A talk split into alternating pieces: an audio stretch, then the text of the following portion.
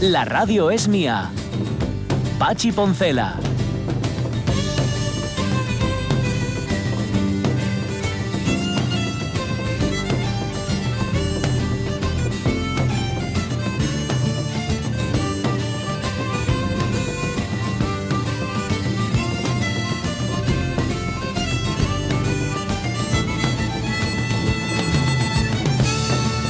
Las 11 y 7 minutos de la mañana estaba echando un vistazo ahora mismo, porque siempre es una sorpresa ¿eh? para nosotros lo que Carlos La Peña nos traerá en la tercera hora de la radio mía, en sus modernos de otros tiempos.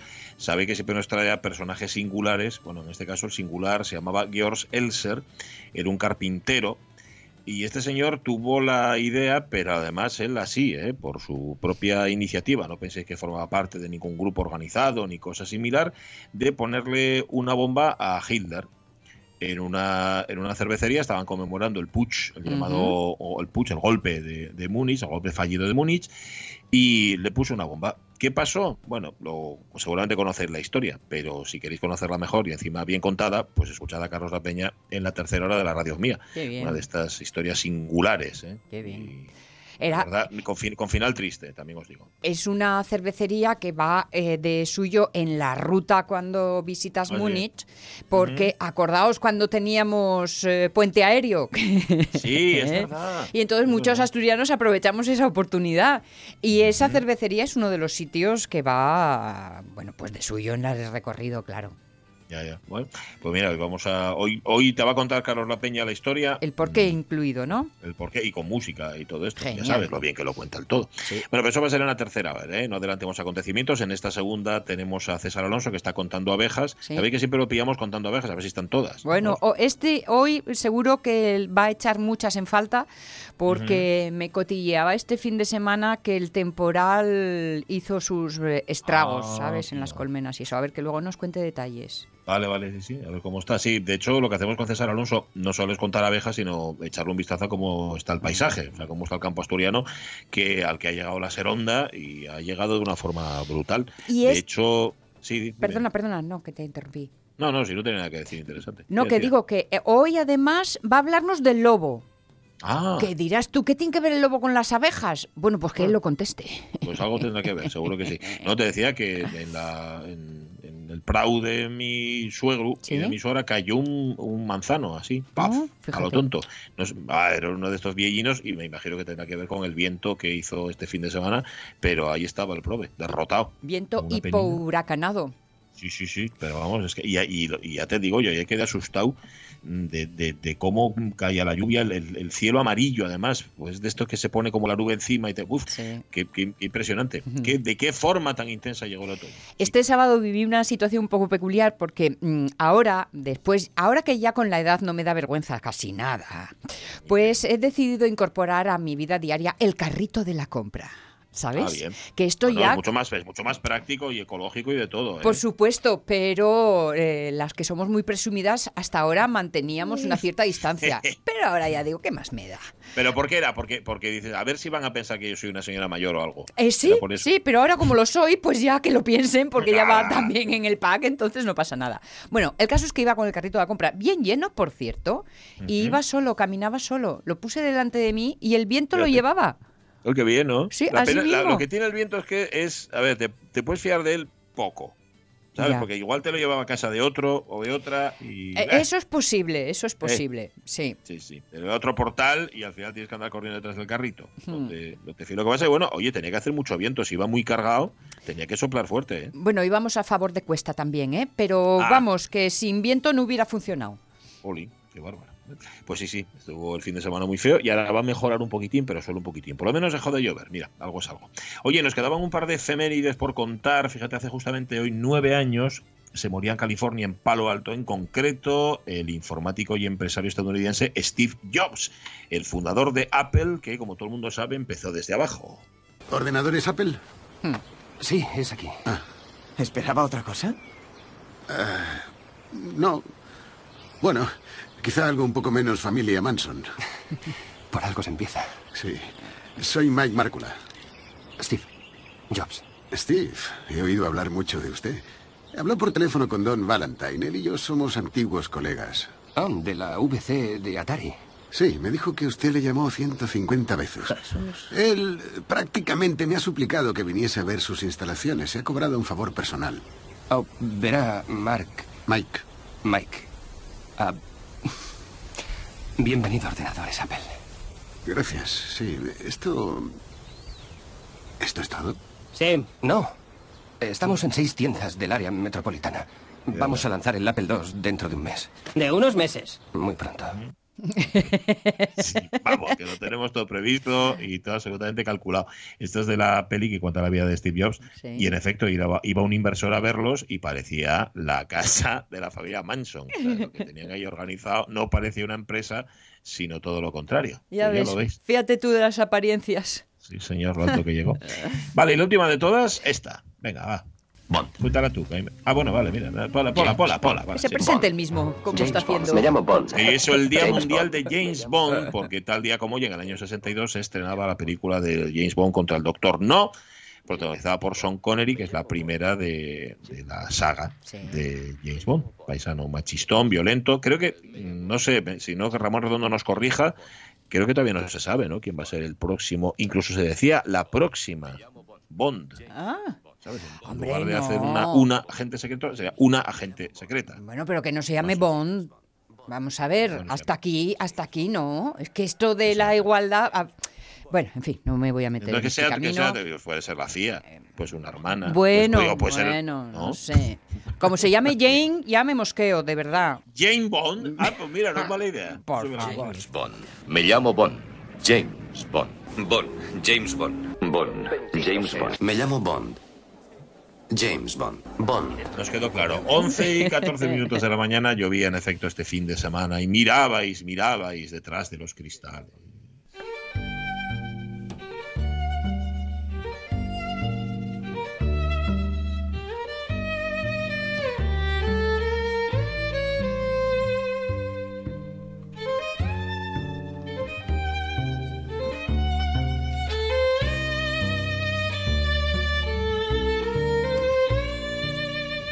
Y hombre, te puede poner así como muy melancólico, melancólica, o, o de, o de hacer de tripas corazón, o sencillamente de la necesidad virtud. Y decir, pues mira, ya que tengo que estar en casa, lo voy a disfrutar lo mejor que pueda. ¿Cómo disfrutáis de un día o de una tarde o de una mañana de lluvia? ¿Con qué libro, con qué peli, con qué compañía? ¿Tú qué hiciste aparte de la compra, Avellaneda? ¿Se puede saber? Pues orden, mucho orden, mucho orden. El sábado nada. El sábado fue sabático, ¿sabes? Por aquello de cumplir, pero nada de nada del verbo nadar. Muy bien. ah, niente. Ahora, el domingo fue intenso, muy intenso. Organicé muchas cosas en mi vida. peligro, Ah, bien. peligro. Bueno, ¿Cómo, me- cómo me alegro? Sí, yo también, yo también. Y hay mucha parte de mi entorno que se alegrará porque se va a, a ser beneficiada por ello. Pero déjame que le pregunte a Nicolai, que está con nosotros. ¿Qué tal? Buenos días. Buenos días. Hola, Nicolai. Hola, Pachi. Hola. ¿Qué hiciste tú el fin de semana en un día de lluvia? Pues yo el sábado no mucho. O sea, estuve en casa y después, bueno, para salir un poco, pues fui a cenar con unos amiguetes, pero No está los mal, de siempre. no está no mal. nos juntamos mucha gente tampoco porque no se puede. No. Hay que ser bueno. Sí. Bueno. ¿Y el domingo lluvioso? El domingo, pues eh, vinieron unos amigos de mis padres y pues estuvieron, eh, estuvimos el día con ellos, así que Bueno, bien. tranquilito, tampoco, tampoco muy ajetreado. Fiesta de pijamas. Sí, más o menos. Pijama party. o algo así. Oye, eh, vamos a adelantarlo porque Nicolai está preparando, digamos que está trabajando intensamente, como lo tenemos aquí, vamos a abusar de su presencia y va a hacer trabajo de campo. Va a salir a la calle, le va a poner el micro a Asturias y nos va a contar cómo suena, ¿no, Nicolai? Pues sí, más o menos, por lo que, bueno, para mm, integrarme un poco ya aquí en la radio, Muy pues bien. la sección que es eh, Asturias eh, suena o cómo suena Asturias, pues ya está buscando alguna información sobre pues algo que pasa actualmente, como puede ser el transporte público, algunas obras, Perfecto. etcétera, etcétera. Él vive con los ojos abiertos y allá donde pone la vista pone la diana, digo, el micrófono. Mm, Eso es. Y aquí nos lo va a contar durante las próximas semanas hasta que él canse, fundamentalmente, o hasta que su tutor tutora le digan que ya se acabó de ya te, te- te vienes y te pones a estudiar y te dejas de, de sandeces ahí con esos tontos de la radio que te están haciendo perder el tiempo. Bueno, Em, planes de otoño, dice Doña Bamba, peli o libro y disfrutar del sonido de la lluvia en los cristales. Pero si llueve como estos días, casi mejor ponerse unos tapones en los oídos y olvidar lo de la lluvia. Bueno, y ya si vives en un piso alto, en un bajo cubierta, Mm. ahí ya es como si te estuvieran bombardeando directamente. Ya os he dicho muchas veces que lo que mola de oír la lluvia es cuando estás en la cama. Hombre, totalmente, tapado hasta arriba, hasta las narices. ¿eh? Sí, sí, Que sí, sí. Contestas con un... Dice Hugo Almaviva que cuando llueve, viajar a un sitio con sol. Bueno, está bien pensado. Pero es que complicado encontrarlo ahora. María Sumuñín, lo mismo que un día soleado, según van surgiendo las cosas. Si hay que quedarse en casa, pues hago lo que tengo pendiente. Y si hay que salir, pues se sale. Casi prefiero quedarme en casa cuando hace sol. bueno, hay personas, ojo, eh, a, la- a las que esto, por ejemplo, verano. Sí. Verano, ya lo dice Alfari, verano, verano, alegría, alegría. Parece que tienes que salir por decreto. Sí. Y, y no. ¿No? Sí. Y dices, pues no, me apetece quedarme en casa, porque tengo que salir. Yo soy bastante caserona y en esto estoy con María Sun, porque por el verano te hace sentirte culpable. Y por el invierno dices tú, pues tengo cobertura, o sea, no tengo cobertura. Esto, ¿no? Está Mm. bien. Lockhart, yo si llueve salgo de casa igual. No somos asturianos, ¿o? Bien. La lluvia y algo consustancial a nosotros. A la Lo era, Lojar, lo era, lo Sí. era. Ahora parece que nacimos todos en el ejido, Almería. y en cuanto se pone a llover nos asustamos mucho. Hablando de sustos, Begoña González nos pone un mensaje, mm, es una llamada de socorro. Se, pe- se perdió la perrina de un amigo suyo en Mm. Pervera de madrugada. Suele ir zona empalme cuando hay truenos. Y es muy viellina, dice, y está coja. Igual alguien la vio o la cogió. Flechina, creo que es el nombre de la perra. Ay, Y se, se marchó en la zona de Pervera y fue, de- fue de madrugada mm, y seguramente fue por eso, porque había tormenta y Claro. se asustó la provitina. Los, los truenos los llevan fatal los perros. Totalmente, totalmente. Darío Eh, vale, ¿qué MP. dice Darío MP? eh? Pues que tengo la mente en blanco. Ahora mismo no llueve. Eso de los planes es más propio de gente responsable y adulta. Y mi perfil no reúne las condiciones mínimas. Hay que esforzarse, Darío MP, eh, que lo sepas. Eh, Cristina Tuero, cuando hace temporal, me encanta quedarme en casa y dedicar un tiempo para mí, leer algunos de los libros que tengo en cola, ordenar algo en la casa, ver alguna peli y, eso sí, tomarme algo caliente, chocolate, cafetín. Mm. Esto de fin de semana, por semana trabajar y de tarde lo que toque, reunión, casa, amigos, familia, pero yo no lo llamo mal tiempo, ¿eh? Y es lo que hay en Asturias y así, y el verde no lo pintamos con plastidecor por las noches, no. Sí, señor. Está claro, está claro que sentirse orgulloso de nuestro, nuestra agua. Yo friego, dijo Juan Manuel Rodríguez eh.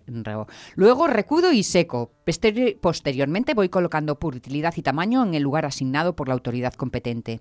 Me caliento la leche en el aparato de ondas micro. Dos o tres cucharadas de unos granos saludables que me están empezando a repunar. Revuelvo por fases. Fase cero. 7 a la derecha, fase 1, leo la pregunta, fase 2, 3 a la izquierda, fase 3, un sorbo pequeño, fase 4, que me, ah, qué mal sabe esto, fase 5, voy escribiendo. Ajá, ahora está en la fase 6, que me imagino que será escucharlo por la radio. ¿Qué, qué son, qué granos solubles son esos, Rodríguez Rego, que estás tomando? Digo, para no tomarlos nosotros. Exacto, porque- sobre todo para evitarlos, ¿no? Sí, totalmente. Y para huir de ellos. Dice Pepita Pérez, la mifia con el peluche, el mi marido, yo, palomita, chuches varias, empotramiento de sofá y películas de los 80. Importante, ¿eh? Tienen que ser de los 80, no vale otra cualquiera. Dice Monte Pérez, si es fin de semana, gracias a las borrascas que entonces vienen, me gusta estar un rato más en la cama escuchando la lluvia. También disfruto mucho con este sonido y un buen libro de papel, de Mm. papel. Asocio estos días con experimentar recetas, especialmente galletas y croquetas. ¿sí? Mm. ¿Cuántos bizcochos, por ejemplo, se habrán hecho durante este fin de semana?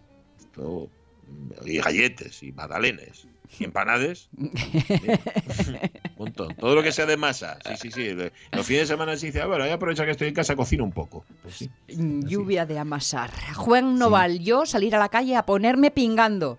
Cinco meses sin ver llover. Bien merece Mm. el homenaje, ¿no? Claro, es que él está en el sur y como hace tanto que no llueve, se moja, como los demás, por otra parte. Blanca Pérez Soto, a mí me es igual que llueva que no. Si hay que salir, se sale. Y si no, libro, peli o radio, me es igual, me gusta todo. Buen día. Conversación o lectura, dice Agustín Sevilla Montes. ¿Hay algo mejor? Mm, Sí, la radio. Pero vamos, que escasamente mejor. ¿Qué dice Catalina Amaral? Dice, en mi caso, en mi caso no hay plan, pero lo aprovecho para hacer cosas tranquilas. Este fin de semana, por ejemplo, lo dediqué a tejer una mantita para una sobrinieta. Mm. ¿Ves? También, también eso de tejer.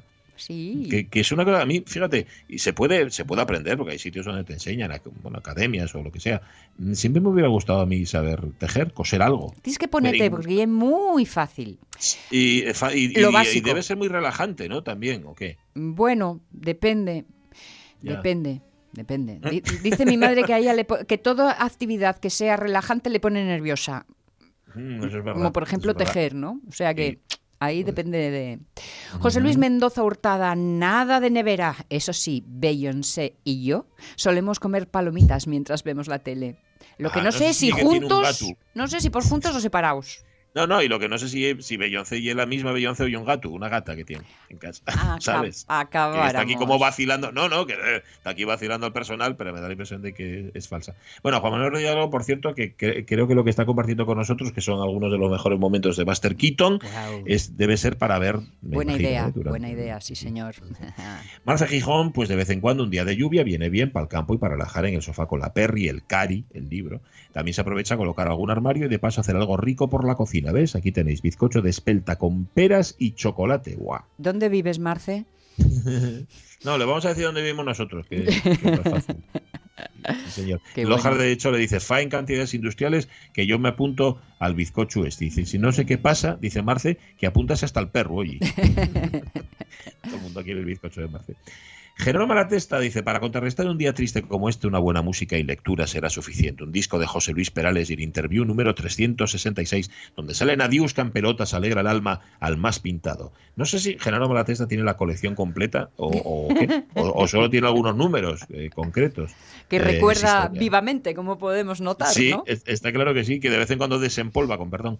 Eh, Ramón Pardo dice, yo no tengo problema, que yo sepa, en los chigres no llueve. Eh, eh, a ver, no lo iba a decir, afirma Lockhart, pero no me puedo sustraer. Ayer pasé el temporal viendo el Sporting con la familia oviedista en un chigre, porque él tiene el alma dividida, aunque no lo confiese del todo. ¿eh? ¿Cómo puede sufrir tanto esta gente del Oviedo? Tiene que ser malo para la salud. El domingo igual no ganamos, pero llevo cuatro semanas de relax absoluto. Bueno, mereció la pena entonces, ¿no? Renova el recibo. Bueno, no sé si lo renovó o no Loja, pero, pero el caso es que está, está más tranquilo. Sea como sea, cuidadín, ¿eh?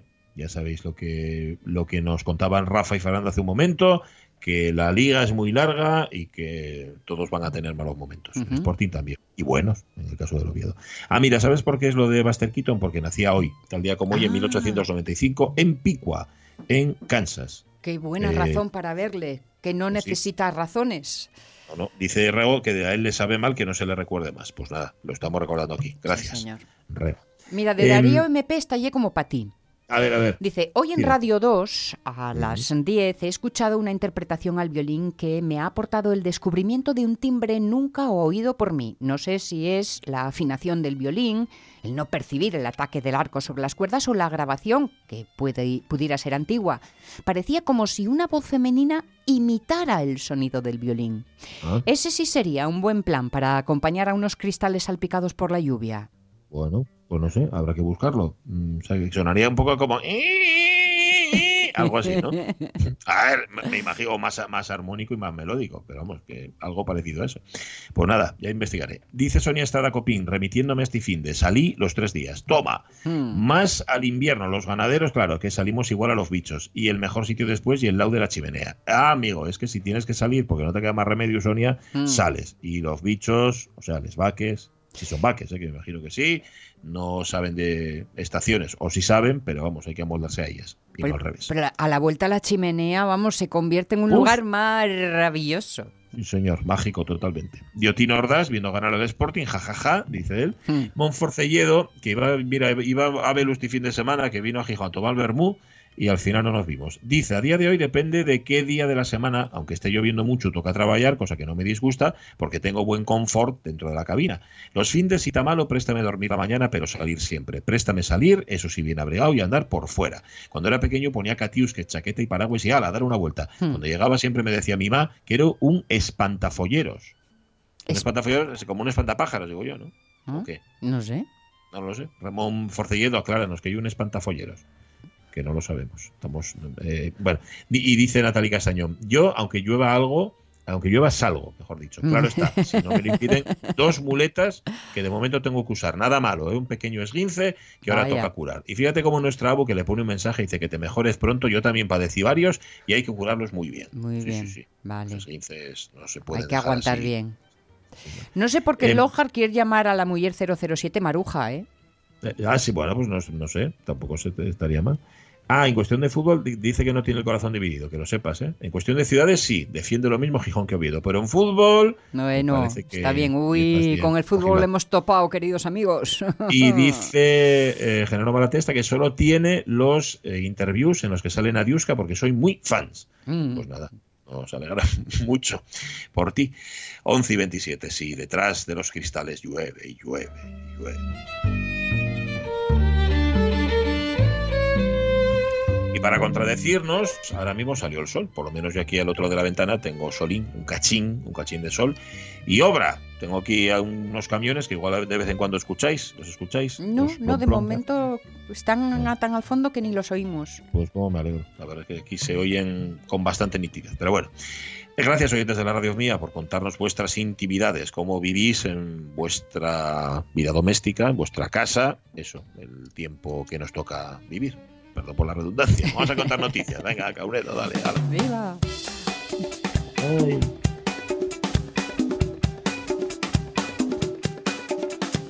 ¿No te pasa mucho que quieres ponerte estupendo eh, rematando ahí una cosa y, y- y salen las palabras, bueno, salen las que dan la gana a ellos? Ya, eh, vamos a dejarlo como está, que ya el lunes. Eh, 11 y 28. Bueno, vamos a contar un par de noticias de animales, las dos son absolutamente fantásticas. El primer animal al que hacemos referencia parece un peluche, si lo ves así de lejos, pero en el fondo es una...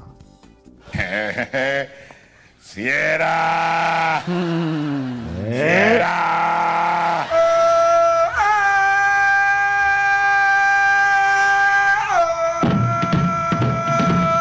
Bueno, a ver, todos los animales que parecen peluches también son fieras. Hay que recordar que mm, en la vida real son animales salvajes. Sí. O que hagan con ellos peluches. Lindosito, ya- lindosito. Sí, sí, vamos, y, la, y la mano que te la llevó por delante.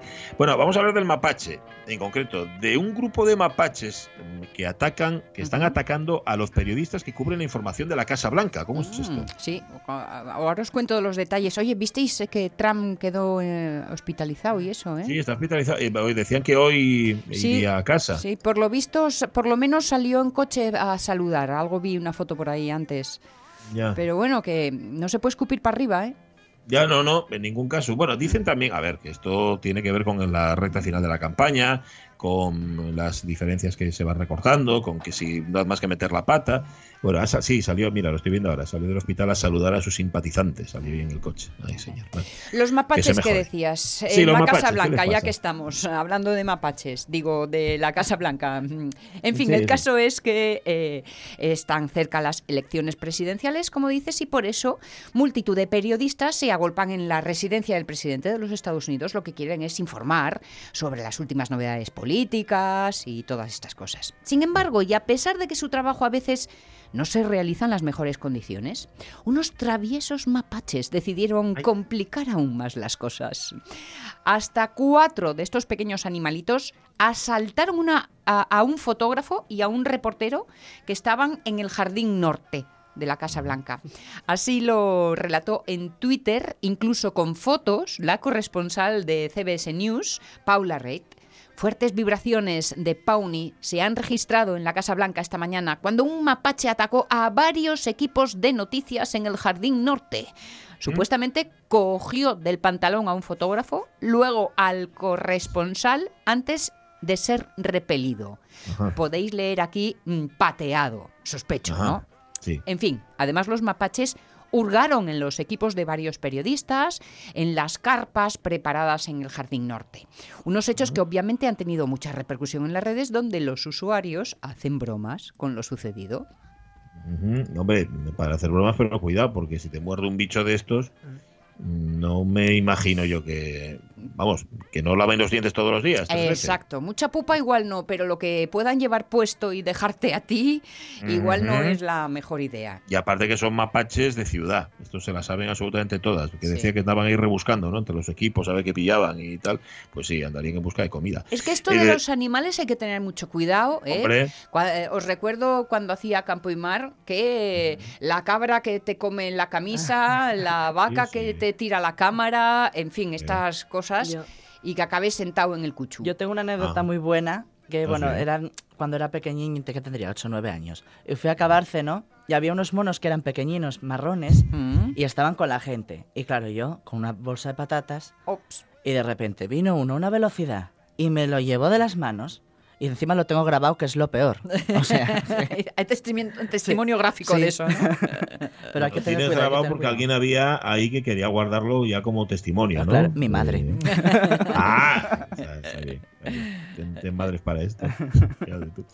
Bueno, eh, total, esto yo también creo que pasa en la Casa Blanca por, por Donald Trump. Es que Trump es lo que tiene, que es capaz de convertir a un peluche en una... ¡Fiera!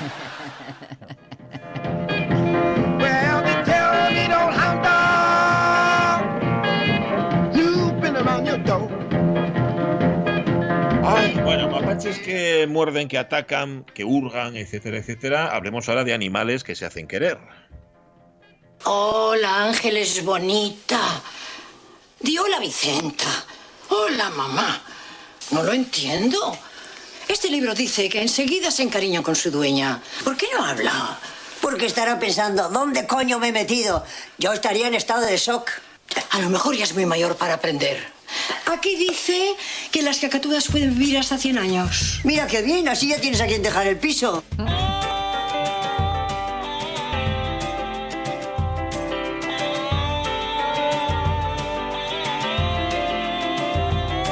There's some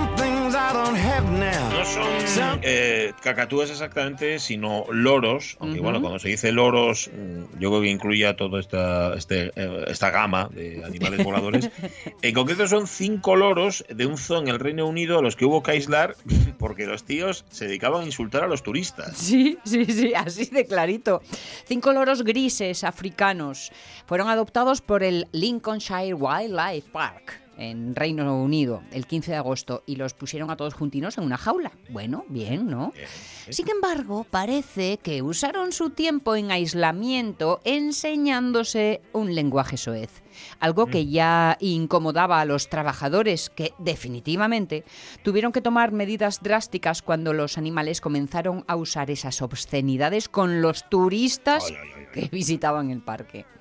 El caso es que, según los- las informaciones de la prensa local, eh, a los 20 minutos de exhibirlos al público, ya hubo informes de que los loros insultaban a un cliente.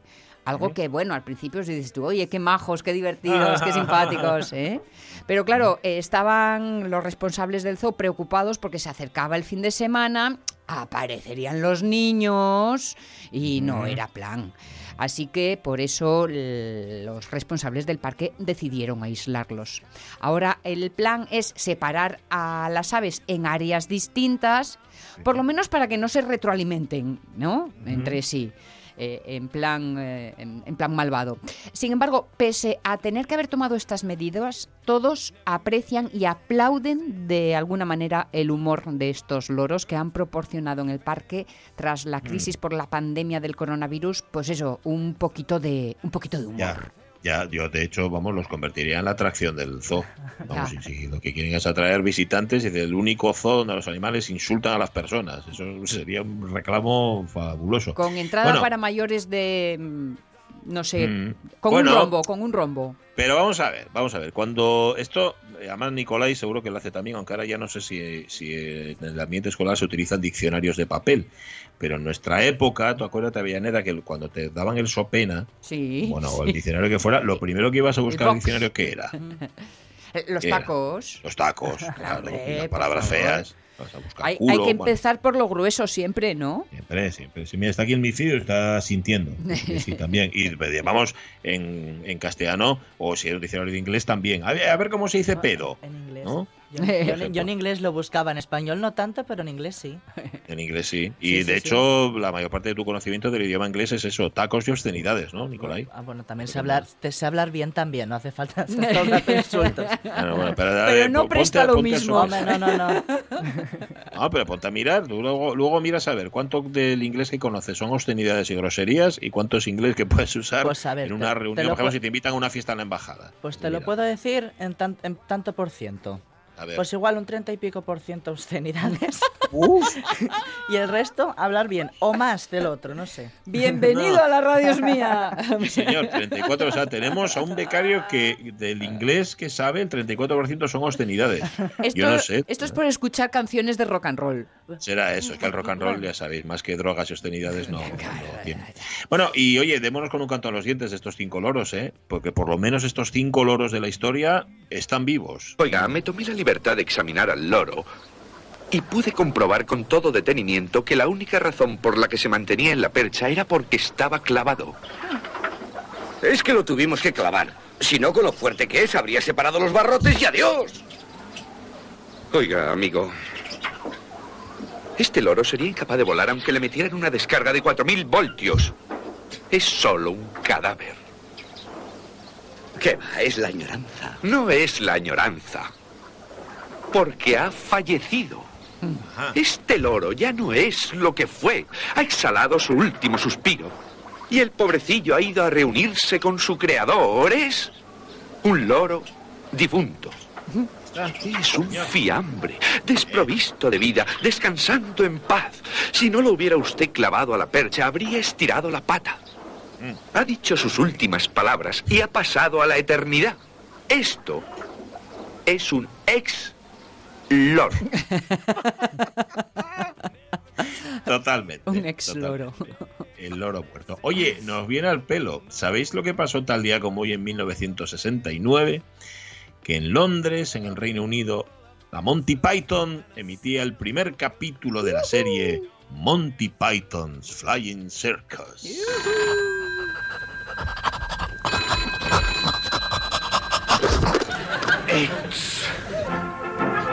Monty Python's Flying Circus.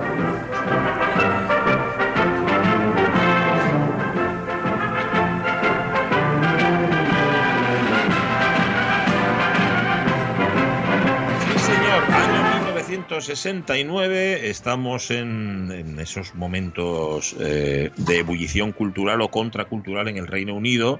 que es el- digamos que es el Reino Unido de los Beatles y la minifalda, entre otras muchísimas cosas, también fue el Reino Unido de la Monty Python, que en efecto para algunos son absolutos genios y para otros no pasan de ser unos absolutos enajenados.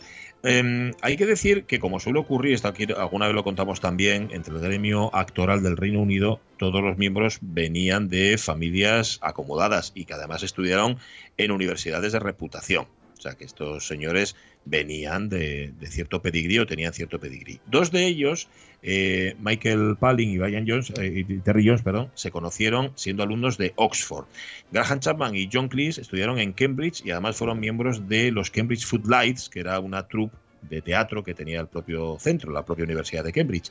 De hecho, fue en una gira con los Footlights en Estados Unidos cuando los dos, Chapman y Cleese, trabaron contacto con un rapaz de Minneapolis que hacía sus pinitos en la animación y lo que quería era irse de, de los Estados Unidos, que era ni más ni menos que Terry Gilliam. O sea que dos de Oxford, Palin y Jones, dos de Cambridge, Chapman y Cleese, y Gilliam, al que reclutan cuando se van de gira por los Estados Unidos.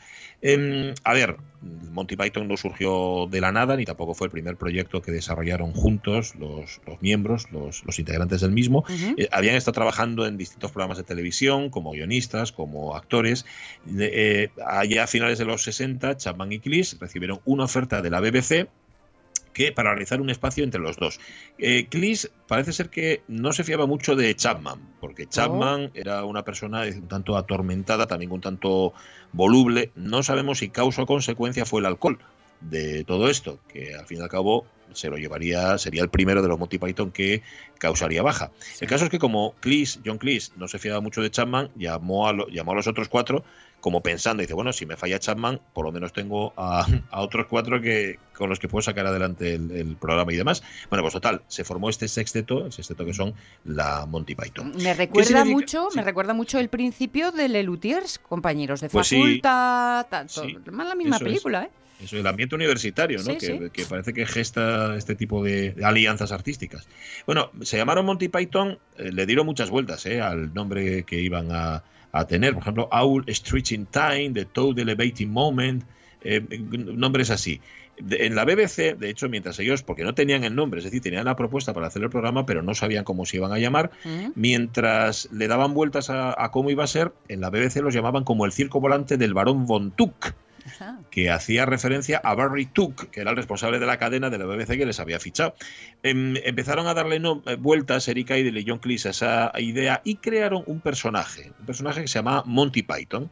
Monty Python era una especie de agente teatral, que era un tío muy cutre, un tipo sin ningún tipo de, de escrúpulos, pero que tenía además doble sentido, porque Monty, acordaos, era el nombre que se le daba a Montgomery, al mariscal Montgomery. Era- Ajá, ¿Os sí, acordáis? El de sí, la boina. Sí, sí, ¿no? sí.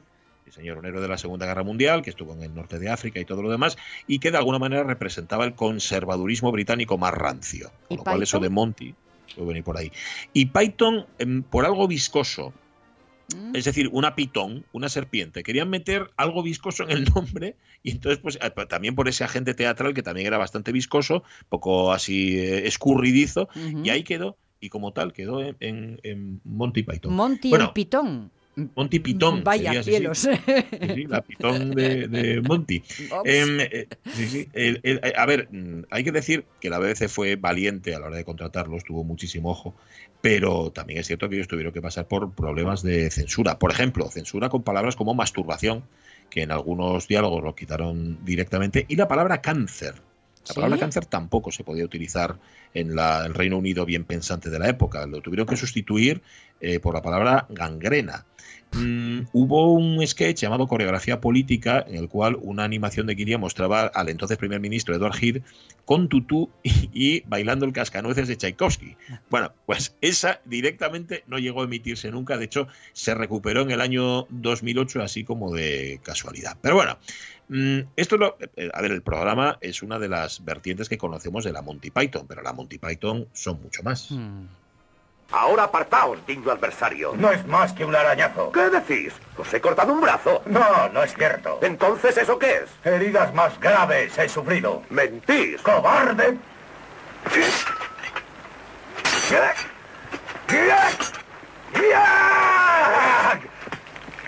La victoria es mía. Gracias os doy, señor, porque en vuestra miseria... ¡Vamos, luchar! ¡En guardia! Vive Dios que sois valientes, señor, pero la victoria es mía. Ah, os rendís, ¿eh? ¿Cómo? Pero imbécil, si ya no tenéis brazos. Sí Esto que es tengo. eh, Los Caballeros de la Mesa Cuadrada, que es una película hecha con cuatro duros. Es que no tenían, no tenían para hacer. De hecho, la historia está. ¿Os acordáis de la escena, no? Que cuando van subiendo por la colina y tú escuchas los caballos, pero son cocos. Sí, y, sí, sí, sí. y de hecho llevan los cocos en las manos. Y fue que cuando preguntaron lo que costaba contratar caballos, dijeron: no, no, no, que, uf, que nos salga- que lo, lo- lo que más barato nos salga. Eh, rodaron, por cierto, allí en Escocia en dos castillos de la zona, pero solo pudieron utilizar estos castillos porque el gobierno escocés dijo que no podían rodar en los exteriores de otros castillos porque con esta película dañaban y menoscababan la historia de Escocia. Así, sí, sí, dice, no, no, déjate de historia, quedaos aquí, no mováis mucho, etcétera, etcétera.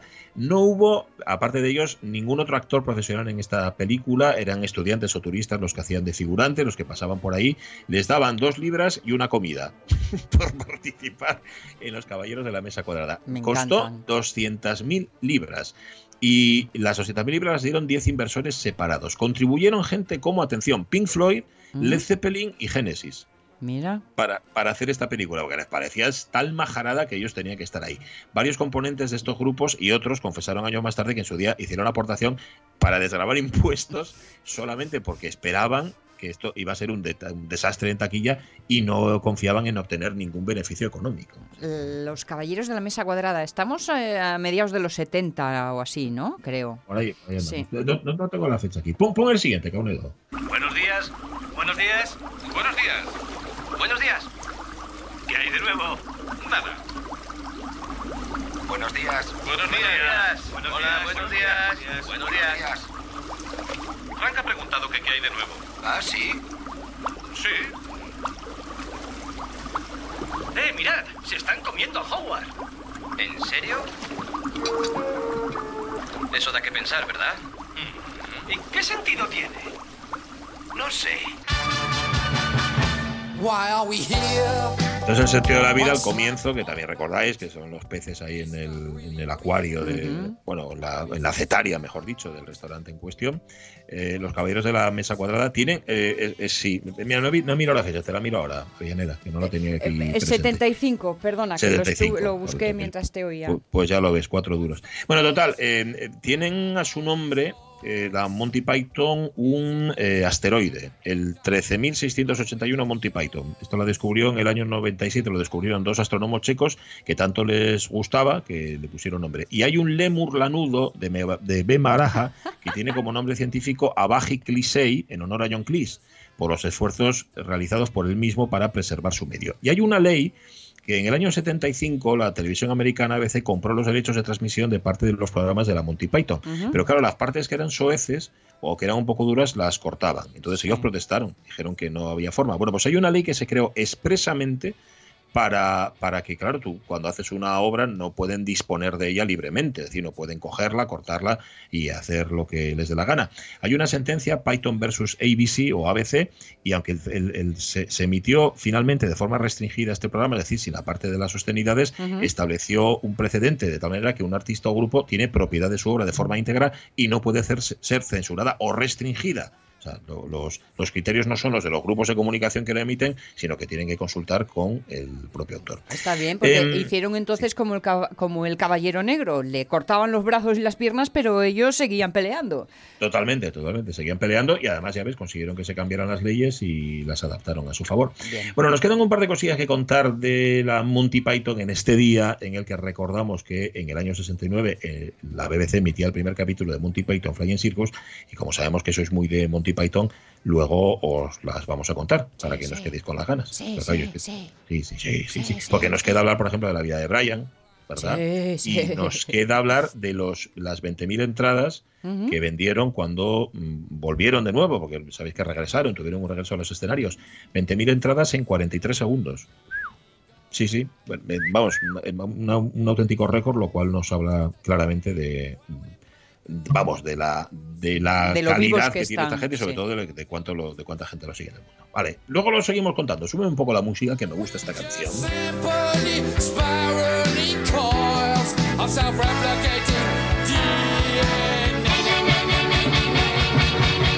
La Monty Python, año 69. Qué jóvenes éramos, incluso algunos no habíamos nacido. A poco, pero no habíamos nacido todavía. 11 y 49. Luego Monty Python, ahora abejas.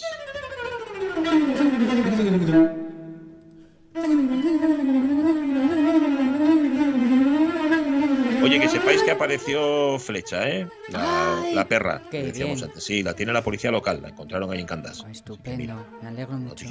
Pues sí. Em, César Alonso, ¿qué tal? Muy buenos días. Hola, muy buenos días. Hola, muy buenos días. Hola. ¿Sobreviviste al temporalón? Decirnos que la semana pasada tuvimos un problema de, de- Sí, es que no fue ni vuestro ni nuestro y, y quedó la sección en blanco, pero bueno, seguro que salisteis al paso con, con muy buen oficio. Bueno, de- al paso salimos, lo del oficio yo no lo firmaría. Hicimos lo que pudimos, fundamental. Sí, sí. Pues nada, esta semana se nos acumuló, teníamos lo que estaba preparado para la semana pasada y se nos fueron acumulando cosas, como por ejemplo este temporalón que, que padecimos, que, que fue nefasto. Bueno, hoy está más calma la cosa, pero la previsión no, mm, eh, no, anuncia un, un veranillo de San Miguel que, Mm. que tenía que haber venido por estas fechas, ¿no? Este temporal es más propio de, de todos los santos, de finales de octubre, principios de noviembre, pues se, adelantó. Ya los apicultores, eh, los apicultores, los agricultores en general, vimos que venía todo muy avanzado. Ya en mayo vimos que venían las floraciones un poquitín adelantadas. Y, y, bueno, sin poder prever esto, si ahora asociamos, eso puede sacar la conclusión de que efectivamente estaba fue todo tan adelantado que también se adelantó este esta incursión del, invierno que suele ser que suele ser más tardía. Eh, a nosotros, probablemente a más apicultores, pues nos afectó algo, nos, nos destapó varias colmenas, nos tiró otras y luego en general en el campo pues pues bueno tuvo unos efectos desastrosos. Todas la- eh, las fabas que están ahora muy altas enredadas en, eh, en- el entramado que se les pone para que suban eh, pues todas por el suelo. Eh, hubo gente que claro como fue de, fue de varias eh, de varias eh, rachas hubo gente que las levantó se las, se las volvió a tirar eh, el maíz eh, también por los suelos, eh, eh, alguna variedad de arándano que quedaba por recoger tardí- tardía, eh, nada, a tomar vientos y bueno, la verdad fue, fue extemporáneo y podría haber sido peor, porque bueno, si viene antes todavía hubiera sido peor y si viene, si hubiera venido con, granizo, aunque algo granizó, todavía hubiera sido muchísimo peor. Y bueno, son, son las cosas del campo, toda la vida se estuvo a expensas de la meteorología y, y a veces pues pues ocurre ocurre esto. Eh, por ejemplo, la vendimia, yo creo que en, en casi todos los sitios se acabaron. Ya sabéis que hay en la cuenca del Navia y en Cangas hay algo de, de uva. Yo creo que acabaron de cosechar por los pelos y si no hubiera sido pues una, una pérdida pues casi casi total de, de la uva. ¿Y a los abejeros cómo os afectó? ¿Se os puede Bueno, llamar pues- abejeros? Eh, bueno, aquí decimos aquí decimos eh. Abelleiros, sí, cierto, cierto, Avelleiros. cierto. Eh, hacia el centro y el oriente, pues abe- abelleros. Mm. Abelleros, eh, bueno, no sé, yo estoy más acostumbrado a lo de, lo de abelleiros, más que apicultor incluso, pero bueno, como, como queráis, todo, todo vale, nos entendemos. Y, y nos afectó, bueno, nada, eh, en cuanto a, a floraciones y tal, nada, porque ya, ya está la cosecha acabada, eh, casi toda la, la miel está ya envasada o, o, o en el almacén para extraer. Y lo que os decía al principio, nos, nos destapó a nosotros y supongo que a más gente eh, nos destapó alguna colmena, al- alguna otra la tiró. Y bueno, pues nada, toca, nosotros ya revisamos todos los apiarios, supongo que los demás apicultores habrán hecho lo mismo. En Asturias, eh, o en el norte, eh, eh, en- el- fuera de la temporada de verano, siempre eh, ponemos, mm, yo creo que todo el mundo pone una piedra encima de la colmena, de cada una de las colmenas, ¿eh? porque pasar lo que lo que nos pasó. Pero como nos, nos, nos pilló un poco imprevisto, eh, íbamos eh, eh, íbamos a habíamos bajado las cajas con la miel y a los pocos días contábamos ir a poner los tratamientos para para este ácaro que, que, que tanto nos afecta, la barroa, y, y- y no teníamos la, la- la piedra puesta. Y bueno, pues, pues en fin, son cosas, son gajes del oficio y, y pequeñas desgracias en este caso, que, que, bueno, a otra gente sí que le, le- le causó más le causó más daño. Y, y ahora va, va, siempre me acabo perdiendo. Os iba a contar. No, eh, vas bien, vas bien, ¿eh? No, no, no, no, sí, Trau, pero no pero quería contar otra cosa, pero ya, bueno, ya no digo nada de, de la vida de Brian, pero eh, ahora que salió, ahora que salió lo, lo del vino, eh, bueno, nada, el alcohol es, es conocido, la fermentación que, que produce el alcohol es, es conocida desde los albores de la humanidad, pero ¿sabíais que la destilación se descubrió mucho más tarde, se, descu- se, se- se descubrió y se redescubrió en sitios distintos, pero por gente que estaba haciendo lo mismo, que fueron alquimistas. eh, buscando la famosa piedra filosofal, Sí. eh, primero en Persia y luego en Europa, dieron con el sistema de, de- de destilación de, de- los restos de, la uva, en este caso. O sea que encontraron el líquido filosofal. Efectivamente. Porque cuando efectivamente. le das al drinking filosofas, vamos, tela. Sí, sí, pues esto fue, bueno, no es comparable al descubrimiento de, de Fleming, que también fue una enorme casualidad, eh, pero bueno, eh, estaban buscando, y a saber cuántas cosas se hallaron, se Viva. hallaron en, en la Edad Media con el cuento de la piedra filosofal, a saber cuántos remedios se, se hallaron. ¿no? Viva la serendipia. Sí, efectivamente. Y retrotrayéndonos a la Edad Media y llegando a la actualidad, pues os, os quería hablar de, de un libro que se editó hace muy poquito tiempo, que tiene un título ya muy atractivo, que es en latín, que es el Lupus Morbus Sanabat. Viene a ser como el, lobo eh, curaba enfermedades.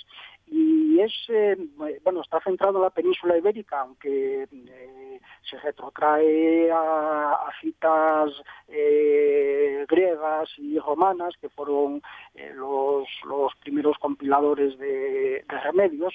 Y, y recoge toda la, que llaman los autores, así, etno- etnozología, que es la relación eh, de los animales con, distinta, con, con- distintos pueblos o distintas eh, etnias, eh,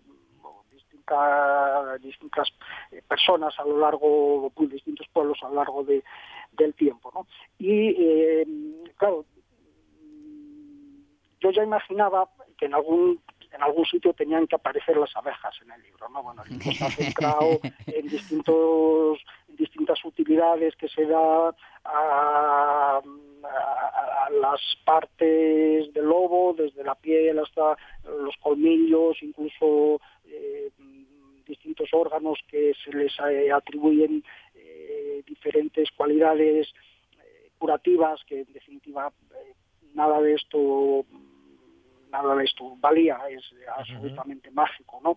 Pero eh, sí que eh, sí que había cosas que tenían eh, podían tener algún eh, Alguna algún lógica efecto. interna, ¿no? Sí, alguna, alguna lógica y algún efecto, pero más por la preparación con, con otros elementos que, que por nada de lo que se hiciera con los pulmones de, del lobo, con el hígado o con el corazón, ¿no? Entonces, por ejemplo, con, con la grasa eh, se preparaba algún eh, grasa y miel, se preparaba algún ungüento, eh, también eh, mezclado con miel algún emplaste, eh, y, y, bueno, pues pues nos trasladamos desde de to- to- toda esta cultura eh, tan interesante que raya o que directamente se está imbuida en, la magia con, con efectos eh, prácticos o con, o con resultados prácticos